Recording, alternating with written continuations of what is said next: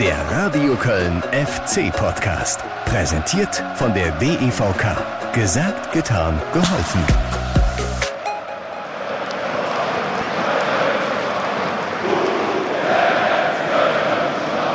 Keiner wird es wagen, keiner wird es wagen, uns, den FC Köln zu schlagen. Ja, schön gesungen, oder? Von der Südkurve. Und völlig zu Recht nach dem Abpfiff. Denn auch die Leipziger haben es nicht gepackt, den ersten FC Köln zu schlagen. Immerhin nach den Bayern ein weiteres Top-Team der Bundesliga. Oder äh, drehen wir es um. Der FC hat mit einer starken Leistung den nächsten Großen geärgert und einen Punkt geholt. 0 zu 0 am Ende. Ein Spiel, das alles hatte. Tempo, Intensität, Zweikampfhärte, Chancen auf beiden Seiten. Okay, nicht allzu viele, aber umso mehr Emotion auf und neben dem Platz. Spannung definitiv bis zur letzten Sekunde. Nur eines, das hat komplett gefehlt. Richtig, die Tore. Aber das ist jetzt Meckern auf hohem Niveau. Oder Christian Keller. Also wir sind heute echt total zufrieden, allesamt, weil ich finde, wir haben ein richtig gutes Bundesligaspiel gesehen. Und das sehe ich auch so. Und äh, deshalb spreche ich gleich natürlich gerne nochmal über dieses Heimspiel gegen Leipzig, über die wichtigsten Erkenntnisse, die es gebracht hat und das diesmal nicht ganz alleine. Nein, ihr bekommt auch einen Blick durchs, ich sag mal, geschulte Analystenauge das von Hannes Dold, richtig, der Videoanalyst des ersten FC Köln, äh, der auch seinen Anteil an dieser starken Leistung der Mannschaft hat, zumindest Indirekt Stichwort Spiel- und Gegnervorbereitung beziehungsweise Spielbeobachtung und Korrekturen, wenn der Ball rollt. Auch da ist das Auge wachsam. Woran er den klaren Aufwärtstrend der Mannschaft in diesem Jahr festmacht, äh, warum vieles auch gegen Leipzig funktioniert hat und nicht mal die überraschendere Dreierkette des Gegners daran was ändern konnte. Das hört ihr gleich. Äh, wir bereiten uns selbstverständlich nachher auch noch auf den kommenden Gegner Eintracht Frankfurt vor. Das nächste Top-Team kommt. Und ihr könnt ein Meet and Greet gewinnen mit Luca Kilian. Wäre das was? Wie das funktioniert, erkläre ich euch dann auch im Laufe dieser Folge. Aber jetzt erstmal Tag zusammen. Ja, nicht unhöflich sein, ne? Habe euch noch gar nicht begrüßt. Hallo übrigens auch nach China, ja, wo der FC-Podcast tatsächlich auch von einigen FC-Fans gehört wird. Also ich hoffe mal, es sind FC-Fans, die sich da reinklicken. Äh, hallo auch nach Neuseeland und in die Vereinigten Arabischen Emirate. Freue mich, dass wir hier alle wieder zusammenkommen und äh, ich schlage vor, wir gehen es an, oder? Lasst uns noch mal mitten reintauchen in ein torloses, aber sehr unterhaltsames Spiel zwischen dem ersten FC Köln und RB Leipzig. Hier sind für euch die wichtigsten Szenen aus meiner Live-Reportage im FC-Radio samt Reaktionen von Steffen Baumgart, Christian Keller, Linden Meiner und einigen Fans, die im Stadion waren. Bitteschön. 17 Spiele, 17 Pflichtspiele in Folge ungeschlagen. Das Team von Marco Rose. Bundesliga, DFB-Pokal, Champions League. Also da kommt was auf den FC zu, aber der FC gerade in diesem Stadion hier ist zu allem fähig. Wir haben zwei Mannschaften gesehen, die in der hohen Intensität spielen und beide Mannschaften haben klar auf Sieg gespielt. Hinspiel 2 zu 2, sehr unterhaltsame Partie, inklusive Platzverweis für die Leipziger. Ein klasse erkämpfter Punkt für den FC, aber Werner mit der ersten Riesenchance im Strafraum des FC. Hat den Ball auf dem rechten Fuß, kann sich fast die Ecke aussuchen, spielt den Ball aber rechts am Pfosten vorbei so wie unser Pressing nicht jedes Mal zu verhindern ist, kriegen wir es natürlich auch nicht verhindert, dass solche Mannschaften, gerade mit der Qualität wie Leipzig, dann noch in der Lage sind, einfach mal solche Pässe durch die Kette durchzustecken. Und da hatten wir natürlich in ein, oder in der einen Situation hatten wir Glück und in der anderen Situation hatten wir einen überragenden Torwart. Bleimer umkurvt Martel. Leimer durchs Zentrum. Zentrum völlig offen. Da kommt der Pass auf Silva. Silva! Schwäbe hält! Schwäbe hält! Schwäbe hält diesen Ball! Hält ihn sogar fest! Ein Big Save vom Schlussmann des 1. FC Köln. Natürlich wissen wir, dass die auch die ein oder andere Großchance schon hatten. Aber du kannst so eine Qualität auch nicht über 90 Minuten so verteidigen, dass gar nichts auf dein Tor kommt. Guardiol dann tief auf Werner. Werner zieht rein in den Strafraum. Werner, rechter Fuß. Und wieder Schwäbe. Schwäbe hält, aber nochmal die Chance für Hendricks. Ball kommt an den Fünfer, Nachschuss Leimer. Leimer, linker Fuß, aber wieder, wieder eine Fußspitze dazwischen. Der FC zunächst mal hinten raus. Die Hochkaräter, die, die Leipzig hatte, die waren dann schon Hochkaräter, das muss man einfach sagen. Aber es waren am Ende auch nur drei oder vier. Ich glaube, Leipzig ist in der Lage, in so einem Spiel schon mal das eine oder andere mehr rauszuspielen und das haben wir schon gut verhindert. Langer Ball aus auf die linke Seite. Werner geht ins Laufduell gegen Hübers, legt sich den Ball vorbei. Immer noch Werner. Werner quer. Silva mit der Schusschance. Silva abgeblockter Ball von Chabot. Der Türsteher hat wieder zugeschlagen. Hier kommst du nicht vorbei. Ich glaube einfach insgesamt, dass viel dazu kommt, dass wir einfach wieder frisch sind, dass die Jungs wieder eine Klarheit reinkriegen, dass wir viele Abläufe trainieren konnten, dass egal wer auf dem Platz steht, jeder die Abläufe kennt. Achtung, die Leipziger bleiben im Ballbesitz. Grätsche dann Hector, Ball gespielt. Die vorbei, Meiner, Meiner gegen Blaswig, Meiner, Pfosten, Nachschuss, Lubicic, Latte, Latte. 37. Minute, zweimal Aluminium. Es bleibt beim 0 zu 0. Riesenmöglichkeit für den FC wir wollen auch gegen diese Mannschaften ähm, gewinnen. Wir gehen hier nicht rein und äh, wollen irgendwie die Null halten oder wollen hier irgendwie einen Punkt mitnehmen. Ähm, wir wollen schon gewinnen und gehen auf Sieg und ich glaube, das sieht man. Es geht toll los, 0 zu 0 in die Pause. Insgesamt war es über weite Strecken ein sehr ausgeglichenes, umkämpftes Spiel, aber auch mit spielerischen Highlights. Ich muss sagen, ich habe einfach ein sehr, sehr gutes Spiel gesehen. Es hat von, von der ersten bis zur letzten Minute Spaß gemacht, die Mannschaften zu sehen. Es war viel Feuer drin, es war viel Emotion drin. Es war das, so stelle ich mir ein Fußballspiel vor und äh, aus meiner Sicht auch ein sehr faires Spiel und äh, das, was im Fußball dazugehört, war heute alles zu sehen. Leider die Tore nicht, falls das einer fragt, die gehören auch dazu. Werner am Kölner Strafraum. Werner durchgesteckt auf Silva. Fahne bleibt unten. Silva an der Torauslinie gegen Chabot. Kommt vorbei und da ist das Tor. Werner am 5-Meter-Raum mit dem 1 zu 0. Und jetzt sehe ich, das Tor zählt nicht. Tor zählt nicht. Das war eine Abseitsposition. Schönen Dank an der Stelle an den Videoassistenten Daniel Schlager. Pass auf Silva war abseits. Damit ist der Pass von Silva auf Werner, der zum Tor geführt hat, hinfällig. Es bleibt beim 0 zu 0. Der FC in der eigenen Hälfte. Jetzt der lange Ball auf Tigges, der wieder außen ausweichen muss. Jetzt meiner der Chance, meiner 5 Meter Raum abgeblockt. Dann stochert er nochmal nach. Und Blaswig schmeißt sich dazwischen. 60. Minute, erste Chance in der zweiten Halbzeit für den FC. Es hat auf jeden Fall riesig Spaß gemacht. Ich glaube, für beide Mannschaften, ähm, wir haben es wir den Leipzigern auf jeden Fall nicht einfach gemacht. Ähm, ja, hatten, hatten unsere Möglichkeiten und äh, ja, es war auch ziemlich intensiv, ähm, aber es war schon gut, ja. Skiri schön zwischen die Linien auf Fuß Basic, der links raus, Ball läuft. Meiner kann Tempo aufnehmen über die linke Außenbahn. Meiner gegen Klostermann, immer noch Meiner, der liegt quer auf Skiri. Skiri am Strafraum und dann wieder dieser Fehlpass im entscheidenden Moment. Er will ablegen auf Selke. Warum geht er nicht mal selber rein in den Strafraum? Ich fand schon, dass wir gerade in der zweiten Halbzeit zwischen 50. und 75. waren wir für mich die klar bessere Mannschaft. Nur so der letzte Punch, der hat leider gefehlt, um dann auch in Führung zu gehen, weil dann hätten wir, glaube ich, auch weil das Stadion voll da war, dann hätten wir das Ding auf unsere Seite gezogen. Also 0 zu 0 das Endergebnis zwischen dem 1. FC Köln und RB Leipzig. Verdienter Applaus hier von den Rängen, weil die Mannschaft von Steffen Baumgart das umgesetzt hat, was der Trainer vorgegeben hat.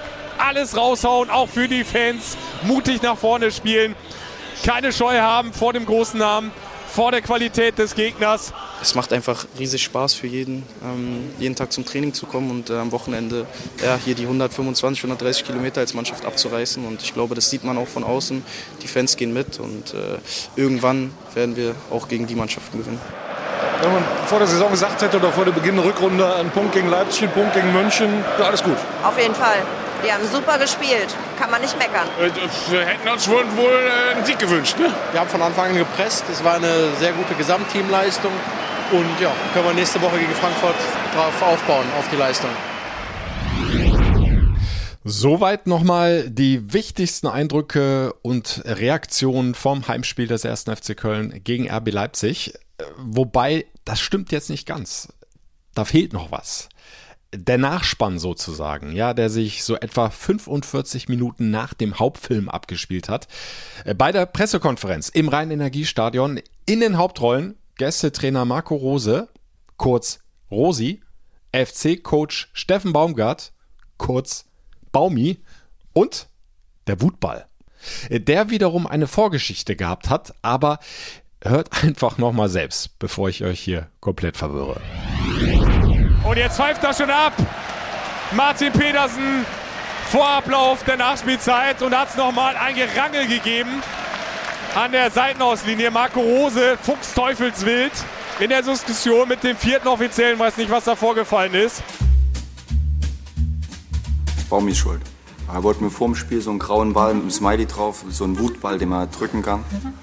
Ähm, dachte, er schenkt mir, hat ihn dann aber mitgenommen, hat gesagt, wenn du brauchst, komm rüber. Und ich habe vergessen rüber zu gehen, weil hätte ich wieder Geld gekriegt, wenn ich rübergekommen wäre. Nochmal in Köln ist die Coachingzone größer, wie du bei mir siehst. Also bei uns darfst du rübergehen. Ja. Sagst kurz an, kommst kurz rüber, kurzes Gespräch, kriegst den Wutball.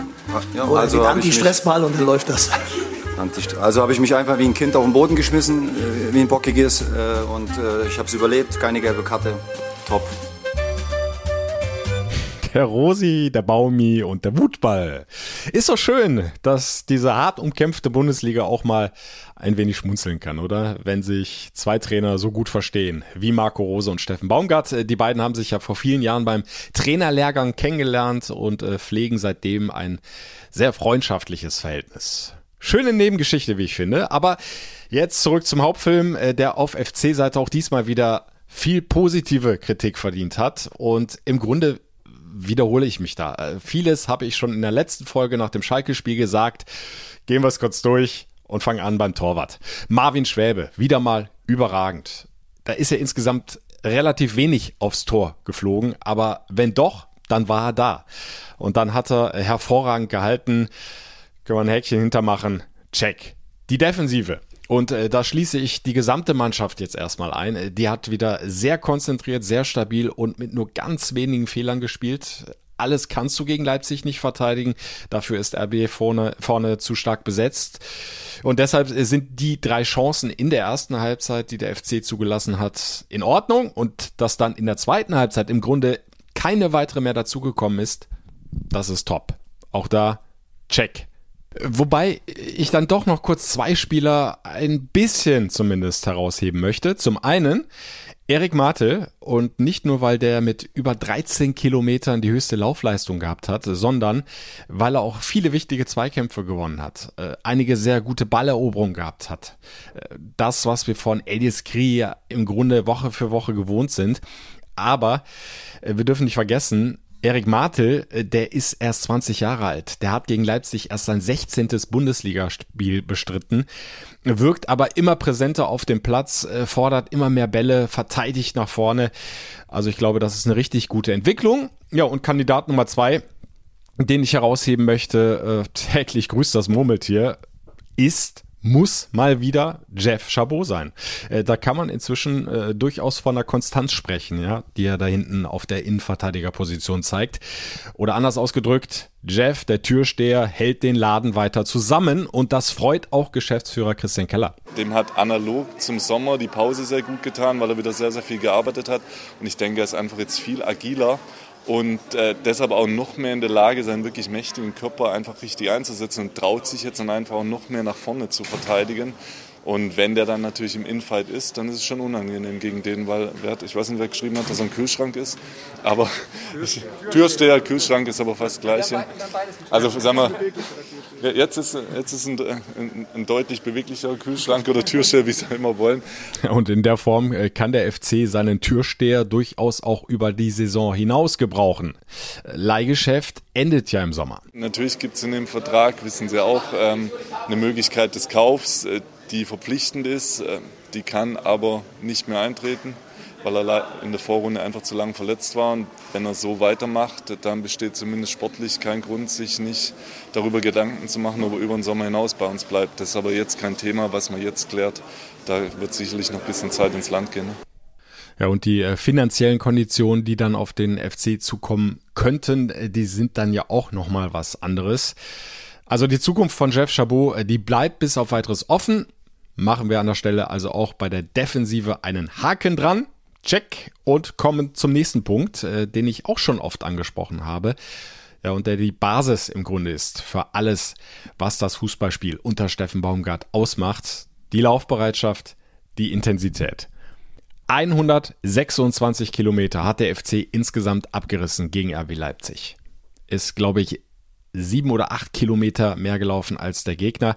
Das ist ja inzwischen keine Überraschung mehr. Ich habe Erik Martel angesprochen, hat über 13 Kilometer abgespult, Elias Kiri aber auch. Also beide Sechser, über 13 Kilometer, das ist eine Bank.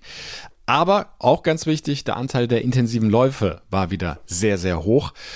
Und da kannst du ja als Trainer, als Steffen Baumgart, im Grunde nur zufrieden sein, oder? Da geht dir doch das Trainerherz auf. Wir können uns natürlich für die Intensitäten feiern, das ist super. Das freut uns auch, dass wir das haben, weil das ist wichtig für unser Spiel. Jetzt müssen wir natürlich noch lernen, dass wir mit den Ballgewinnen, die wir haben, auch gerade gegen die großen Mannschaften einfach mehr, noch mehr rausholen. Und das ist dann der nächste Schritt, weil das dann in den Intensitäten, die wir haben, dann auch noch zu gutem Fußball bringt. Ist ja nicht immer ganz so einfach, gerade wenn es um die engen Situationen geht. Und da finde ich, da müssen wir dann halt den nächsten Schritt machen. Also in dem Positiven natürlich auch schon wieder das, wo wir einfach besser werden müssen. Wenn ich bedenke, dass wir gegen Leipzig Situationen haben, wo wir ich glaub, sieben oder acht Ballgewinne in jeder Halbzeit hatten. Und danach war der Ball eigentlich wieder beim Gegner, weil er natürlich auch gut gepresst hat. Wenn wir das dann noch hinbekommen in diesen Situationen, das einfach noch gut auszuspielen, klarer zu werden, dann können wir aus dem sogar noch ein bisschen mehr machen als das, was wir machen. Ja, hat er auch wieder recht. Und äh, dann wärest du dann vielleicht auch in der Lage, äh, eben nicht nur unentschieden zu spielen, nur in Anführungsstrichen, sondern eben gegen diese Top-Teams wie jetzt RB Leipzig oder vorher sogar die Bayern mal das Spiel zu gewinnen. Also vielleicht ja auch schon am kommenden Sonntag, ne, gegen Frankfurt. Äh, denn auch die gehören ja durchaus zu den Top-Teams. Aber zu Frankfurt später mehr. Äh, denn, um da nochmal drauf zurückzugreifen, was Steffen Baumgart jetzt etwas kritisch angesprochen hat, äh, das gehört ja dann auch zur Wahrheit. Eigene Chancen hat der FC gegen Leipzig eine Woche vorher auf Schalke relativ wenig rausgespielt. Äh, das geht sicherlich besser. Also da können sie mehr. Auf der anderen Seite ist es aber eben gut zu wissen, dass die Basis total stimmt beim FC, ja, dass sie im neuen Jahr von Spiel zu Spiel das immer wieder abrufen können und von daher auch da Laufbereitschaft, Intensität, Häkchen dran. Check. Soweit meine Sicht auf dieses Heimspiel gegen Leipzig. Es kann aber äh, nix schaden, ganz im Gegenteil, auch noch das geschulte Analystenauge drauf gucken zu lassen. Ich habe es angekündigt. Hannes Dold, Videoanalyst beim 1. FC Köln, wird mich heute hier im FC-Podcast unterstützen. Mit ihm habe ich mich heute Vormittag, sprich Dienstag, am Geisbockheim getroffen und äh, ja, was er so alles beobachtet hat und äh, welchen Einfluss er mit seiner Arbeit auf die Leistung der Mannschaft nehmen kann.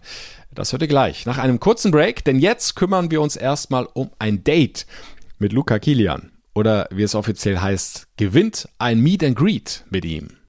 Werbung. So, und gleich mal eine Frage vorneweg. Wie sieht's denn aus? Habt ihr heute schon gesnoopt? Ja, gesnoopt.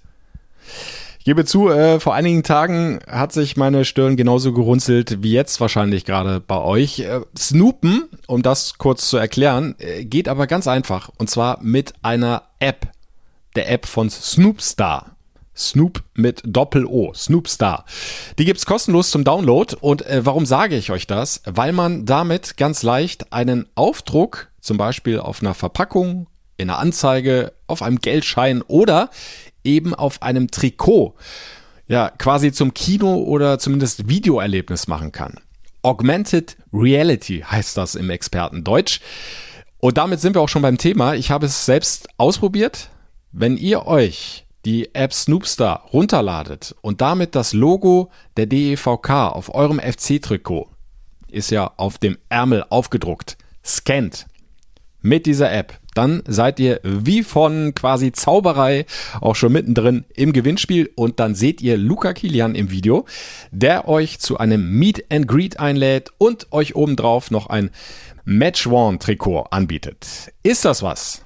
Dann probiert's einfach mal aus und snoopt euch rein ins Gewinnspiel mit der Snoopstar App. Einfach das DEVK Logo scannen oder wenn ihr es nicht so habt mit dem digitalen Fortschritt, dann ist das auch kein Problem. Dann geht ihr einfach auf die Instagram-Seite der DEVK. Auch da ist das Gewinnspiel hinterlegt und die Mitmachbedingungen sind erklärt. Und ja, mit etwas Glück habt ihr dann bald durch die DEVK ein Date mit Luca Kilian und ein Match-One-Trikot vom FC-Abwehrspieler. Viel Glück! Werbung so, und jetzt lasst uns wie angekündigt die Sinne noch ein bisschen mehr schärfen und äh, mit dem geschulten Auge von FC-Videoanalyst Hannes Dold auf das Leipzig-Spiel gucken. Welchen Einfluss hat seine Arbeit auf den Spielverlauf? Geht auch mal was schief? Und ist Steffen Baumgart eigentlich ein Freund der Videoanalyse?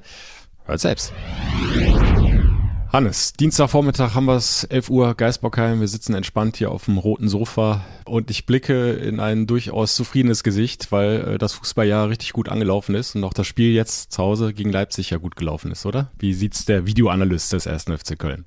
Ja, es hätte eigentlich nicht besser starten können. Wir sind sehr, sehr gut reingekommen, äh, haben noch kein Spiel verloren, hatten sehr, sehr starke Gegner, haben gute Leistungen gebracht, deswegen äh, kann man durchaus zufrieden sein und äh, es macht Spaß, wieder Fußball zu haben.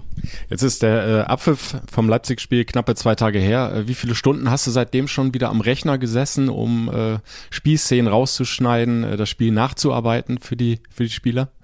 Äh, tatsächlich noch gar nicht so lange. Ähm, wir hatten jetzt zwei Tage frei. Ich saß am Sonntagmorgen, äh, danach saß ich noch drei, vier Stunden da und habe schon ein bisschen was reingeguckt. Hab dann auch schon wieder äh, paar Szenen rausgezogen für uns, gerade auch in die Vorbereitung für Frankfurt. Ähm, aber habe jetzt trotzdem auch mal die zwei Tage genutzt, dadurch, dass wir eine lange Woche hatten, um ein bisschen durchzuschnaufen, weil es doch immer wieder wichtig ist, um Kraft zu sammeln. Und dann äh, jetzt ab heute geht richtig Fokus in Richtung Frankfurt und Nachbereitung von Leipzig. Was werden die Jungs denn zu sehen bekommen von dir? Ähm, das läuft eigentlich nach jedem Spiel gleich ab. Also wir gucken, was haben wir gut gemacht, was haben wir nicht so gut gemacht, wo können wir uns entwickeln und ähm, ja, vor allem, was können wir diese Woche auch trainieren, welche Schlüsse ziehen wir aus dem Spiel raus. Und ja, das sind eigentlich immer so die gleichen Abläufe nach einem Spiel. Und deswegen ändert sich da jetzt eigentlich vom Gegner her gar nicht so viel, aber trotzdem durchweg positiv eigentlich, aber trotzdem gibt es immer in jedem Spiel so ein paar Kleinigkeiten, an denen man nochmal arbeiten kann und ein paar Stellschrauben, die man dann vielleicht fürs nächste Spiel nochmal drehen kann. Warum äh, läuft es aus deiner Sicht, äh, wenn du dann auch die Spiele nochmal nachbereitest, äh, so gut gerade beim FC? Äh, was ist da passiert über die Pause hinweg? Mm, ich glaube einfach, dass uns die Frische sehr, sehr gut tut, dass wir wieder äh, normalen Rhythmus haben. Wir hatten jetzt natürlich auch eine englische Woche, aber wir hatten lange Zeit, uns vorzubereiten. Wir konnten wieder intensiv trainieren. Wir konnten an unseren Abläufen arbeiten. So, das war natürlich in der Zeit äh, mit Europa einfach durch die Kurzfristigkeit der Spiele nicht so möglich äh, und deswegen tut es uns einfach gut, dass wir frisch in die neue Runde oder in die Rückrunde starten können, dass wir unsere Abläufe wieder festigen können und dass wir einfach ja dadurch wieder ja unsere guten Spiele machen und unsere Leistung abrufen können. Äh, wenn du dann nochmal die wichtigsten Spielszenen, äh, die ihr der Mannschaft zeigen wollt, äh, zusammengestellt hast, ähm, findet das dann tatsächlich mit dem kompletten Team statt, so eine Sitzung? Oder teilt ihr das ein in einzelne Gruppen, beispielsweise Abwehr, Offensive, das Torwartspiel wird sicherlich ja auch nochmal gesondert irgendwie rausgefiltert. Wie läuft das ab? Also in der Regel ist es so, dass wir ähm, alles das, was du angesprochen hast, machen. Also wir, wir zeigen in der Regel der ganzen Mannschaft Szenen aus dem Spiel. Das machen wir nicht immer un unmittelbar nach dem Spiel, sondern manchmal auch in der Vorbereitung auf den nächsten Gegner, wenn was passt. Ähm, was aber definitiv immer stattfindet, ist äh, Nachbereitung in den einzelnen Gruppen, also in jeder Positionsgruppe, Torhüter, Abwehr, Mittelfeld und Sturm. Das machen dann aber vor allem die Co-Trainer, die da äh, die Nachbereitung machen. Und äh, ja, wir haben es uns einfach aufgeteilt. So, wir sprechen es alles im Team einmal komplett durch, welche Themen gibt es, welche Inhalte gibt es, was müssen wir wem mitgeben. Und ja, dann geht es so durch die Woche durch und teilweise auch vor dem Spiel dann noch oder vor dem kommenden Spiel und werden dann Szenen gezeigt. Deswegen ähm, ist das eigentlich so ein ja, durchgehender Prozess eine ganze Woche über. Äh, ihr sprecht es durch, hast du gesagt. Das heißt, du hast auch schon eine Eigenverantwortung. Also du kannst dich auch selber einbringen und sagen, pass mal auf, das, ist, das und das ist mir aufgefallen, lass uns das mal besprechen.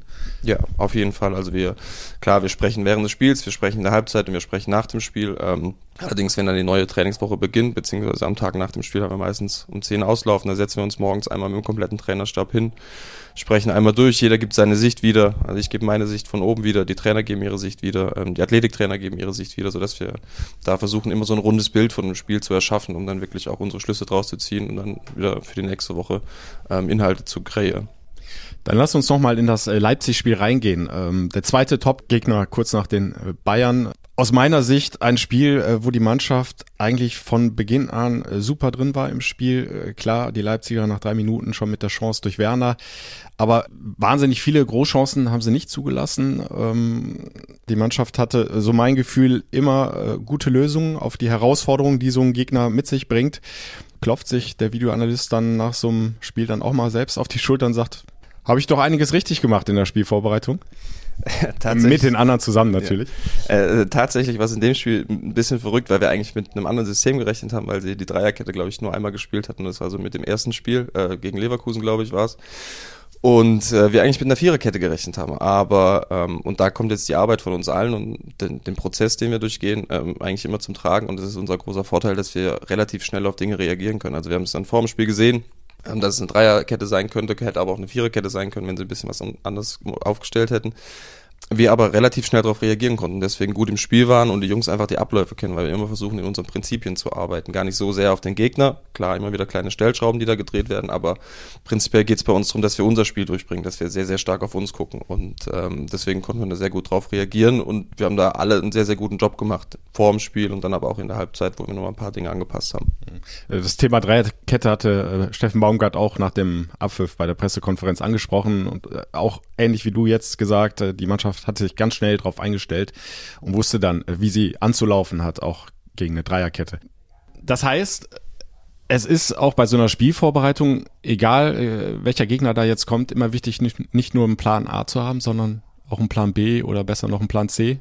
Ja, auf jeden Fall. Also das ist, ich glaube auch eine unserer Stärken, dass wir immer Plan A, B und vielleicht auch C in der Tasche haben und das auch relativ schnell mit dem Personal, das immer auf dem Platz ist, umstellen können, ohne dass wir jetzt großartig einen Wechsel vornehmen müssen, sondern dass die Jungs einfach wissen, ähm, wie wollen wir auf welche Systeme reagieren, wie wollen wir was anlaufen oder wie wollen wir auch mit dem Ball gegen verschiedene Systeme agieren. Und das ist, glaube ich, eine unserer größten Stärken, dass wir da mittlerweile so weit sind, dass wir das wirklich innerhalb kürzester Zeit ändern können. Klar gibt es dann während des Spiels immer noch so ein paar Kleinigkeiten, die man anpassen muss, aber dazu sind wir dann einfach auch immer während des Spiels im Austausch und vor allem auch in der Halbzeit. Wollte ich gerade drauf hinaus. Ihr habt äh, durch die Technik die Möglichkeit, auch in der Halbzeit den Jungs nochmal ganz schnell ein paar frische Bilder von der ersten äh, Halbzeit zu zeigen.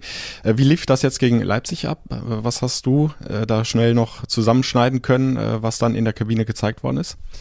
Ähm, also generell ist es so, dass wir auch während des Spiels, also während der kompletten ersten Halbzeit, aber auch in der zweiten Halbzeit äh, im Austausch sind. Also ich spreche dann immer mit René Wagner, mit dem Co-Trainer, der ähm, transportiert es dann nach unten an der Bank, aber wir sprechen eigentlich alle immer in, in der gesamten Gruppe, so jeder gibt seine Sicht ähm, wieder. Und ähm, ich schicke auch während des Spiels schon an unser Tablet unten Szenen, dass wir immer wieder Inhalte einfach auch ähm, ja, einfacher darstellen können. Weil wenn man nur miteinander spricht, ist es manchmal schwierig, einen Sachverhalt zu erklären. Und wenn man Bilder dazu hat, geht es eigentlich ein bisschen einfacher. Und deswegen war uns relativ schnell klar, dass wir ein paar Dinge anpassen müssen. Wir haben schon während des Spiels versucht anzupassen. Es ist aber immer ja, ein bisschen schwierig mit 50.000 im Stadion und ja, der Lautstärke, dass man da jeden Spieler erwischt. Das haben die Jungs aber wirklich sehr, sehr gut gemacht. Und in der Halbzeit haben wir dann einfach den Jungs zwei Szenen gezeigt, dass sie auch nochmal von oben einen Blick drauf haben, ne? dass sie sehen, ähm, welche Systematik spielt der Gegner genau und welche Abläufe versucht der Gegner darzustellen. Dann haben wir ihnen einfach zwei Szenen gezeigt, haben noch zwei, drei kleine Anpassungen angenommen und dann in der zweiten Halbzeit ähm, ja, hat es dann auch wieder sehr, sehr gut funktioniert. In der ersten Halbzeit auch schon, aber in der zweiten ja. Halbzeit war es dann einfach noch ein bisschen stabiler. Ja, äh, du hast gesagt, du sprichst das mit René Wagner vor allem ab, auch während des Spiels. Äh, das heißt, ihr seid im permanenten äh, Funkkontakt, weil du sitzt ja nicht auf der genau. Trainerbank, ne? Du sitzt ja auf der Tribüne, um die Draufsicht zu haben aufs Feld.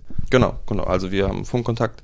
Ähm, da ist allerdings nicht nur der René mit drin, wir haben dann auch noch ähm, den Christian Osebold, unseren Chefphysio mit drin und äh, einen unser Athletiktrainer, der die Jungs gerade warm macht, so dass wir da immer ähm, ja relativ schnell auf alles reagieren können. Aber der René und ich, wir sprechen eigentlich äh, 90 Minuten durchgängig miteinander. Ich stelle es mir schwierig vor, äh, so ein Fußballspiel dann auch wirklich mal äh, genießen zu können oder beziehungsweise auch emotional irgendwo mitnehmen zu können. Du bist doch wahrscheinlich so im Tunnel permanent damit beschäftigt, zu gucken, äh, ja, wie läuft dieses Spiel auch taktisch ab? Was, was kann ich jetzt dem René Wagner noch schnell mit auf den Weg geben? Welche Szenen können wir in der Kabine nochmal zeigen und, und, und? Ja, also die Emotion wird weitestgehend verdrängt. Die, die bricht dann raus, wenn ein Tor fällt, ja. sowohl in die eine als auch in die andere Richtung manchmal. Aber ähm, so generell ist es schon sehr, sehr ähm, ja, anstrengend auch tatsächlich, weil man wirklich sehr fokussiert ist, weil man sehr, wie du schon gesagt hast, im Tunnel ist. Und deswegen ist äh, die Emotion da eigentlich fehl am Platz, weil man da nicht mehr so ganz sachlich drauf gucken kann und äh, ja, Emotionalität ist äh, nicht so vorhanden während des Spiels.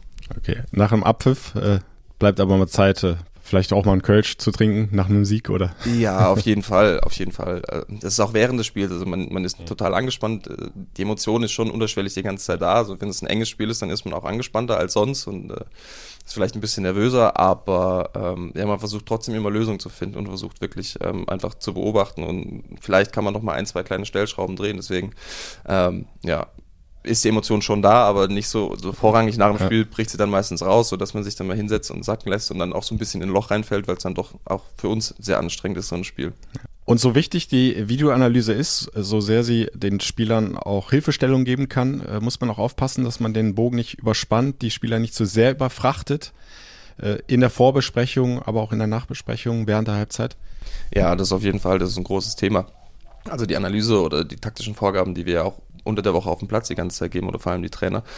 Ähm, da geht es immer nur darum, dass wir in Hilfestellung geben, so wie du es gerade gesagt hast. Ähm, die Entscheidung auf dem Platz müssen die Jungs dann selber treffen. Deswegen ist es immer, es ist kein schmaler Grad, aber es ist schon immer, man muss gucken, wie viel Inhalt gibt man den Jungs mit. Es darf nicht zu viel sein, es darf aber auch nicht zu wenig sein. Und man muss ihnen natürlich auch die, die Entscheidung nicht wegnehmen, die auf dem Platz getroffen wird, weil am Ende des Tages hat der Spieler ähm, ja, ein besseres Gefühl dann auf dem Platz und muss vielleicht in der Situation anders reagieren, wie wir es vielleicht im Vorhinein gesagt haben, weil es dann in dem Moment das Richtige ist. Deswegen ist es immer ein Zusammenspiel, dass man versucht, Hilfestellung zu geben oder Abläufe zu geben, aber wenn es in der Situation ähm, eine bessere Lösung gibt, dann muss es der Spieler selber entscheiden. Kannst du dich an ein Spiel erinnern, was vielleicht noch nicht so weit zurückliegt, äh, ja, wo wir wie immer alles vorbereitet habt, äh, alles durchgesprochen habt mit den Spielern und dann ist das Spiel aber komplett anders gelaufen und äh, aber genau richtig anders gelaufen, weil die Jungs es intuitiv dann anders gemacht haben?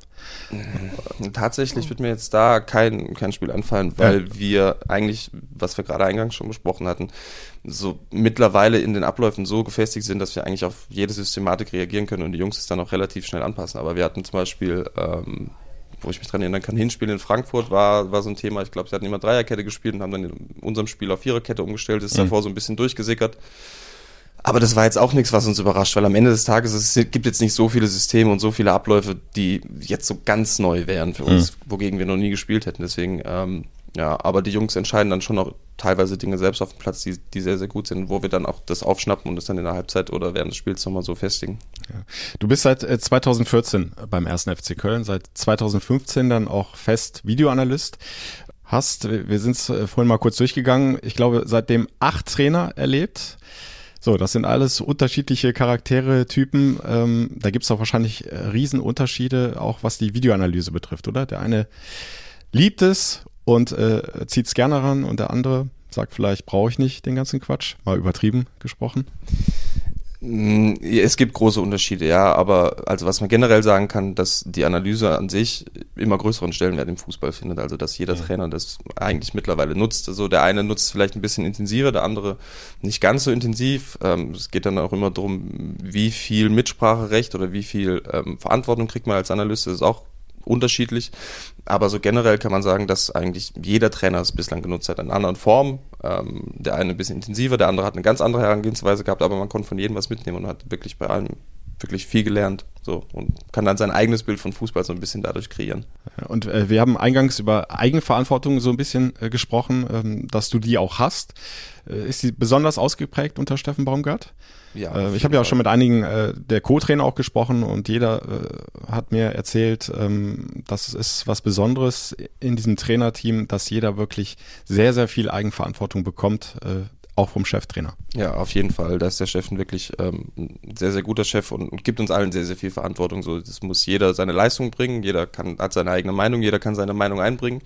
Jede Meinung wird gehört und es wird über alles diskutiert. Ähm, und so ist, glaube ich, auch mit ein Schlüssel für unseren Erfolg, dass wir wirklich alle ähm, unseren Teil dazu beitragen. So jeder ist Experte auf seinem Gebiet, so unsere Athletiktrainer, Torwarttrainer, dann wir als Analysten, die Co-Trainer und dadurch entsteht, glaube ich, ähm, ja eine sehr sehr gute Zusammenarbeit einfach durch dieses Vertrauen, das wir kriegen und dadurch ähm, ja entsteht wirklich was, was sehr, sehr gut ist. Also es macht Spaß, mit allen zusammenzuarbeiten. Wir verstehen uns alle gut. Jeder weiß, wann, wann gearbeitet wird. Jeder weiß auch, wann Spaß ist. Ähm, aber dadurch, ähm, durch dieses Vertrauen vom Steffen, ja, entsteht was Gutes. Sonntag kommt dann die Eintracht ins Rhein-Energiestadion, nächster Top-Gegner. Äh, die Eintracht äh, ganz, ganz stark unterwegs, auch eine Champions League-Mannschaft. Steht der Matchplan schon oder entwickelt der sich noch im Laufe der Woche?